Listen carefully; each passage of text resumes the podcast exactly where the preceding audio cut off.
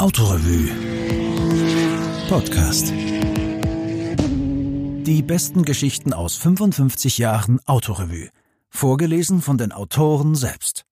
David Staritz zum Beispiel liest einen Text aus dem Jahr 1998 über eine Reise, die er mit dem Eis-Speedway-Fahrer Harald Simon nach Mordvinien unternommen hat.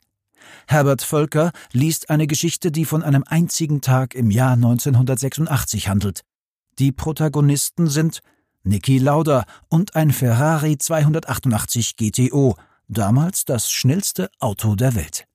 Und Susanne Hofbauer begibt sich auf eine Landpartie und erzählt vom Bildersammeln und einem Apfelkuchen in Peierbach-Reichenau. Der Autorevue Podcast.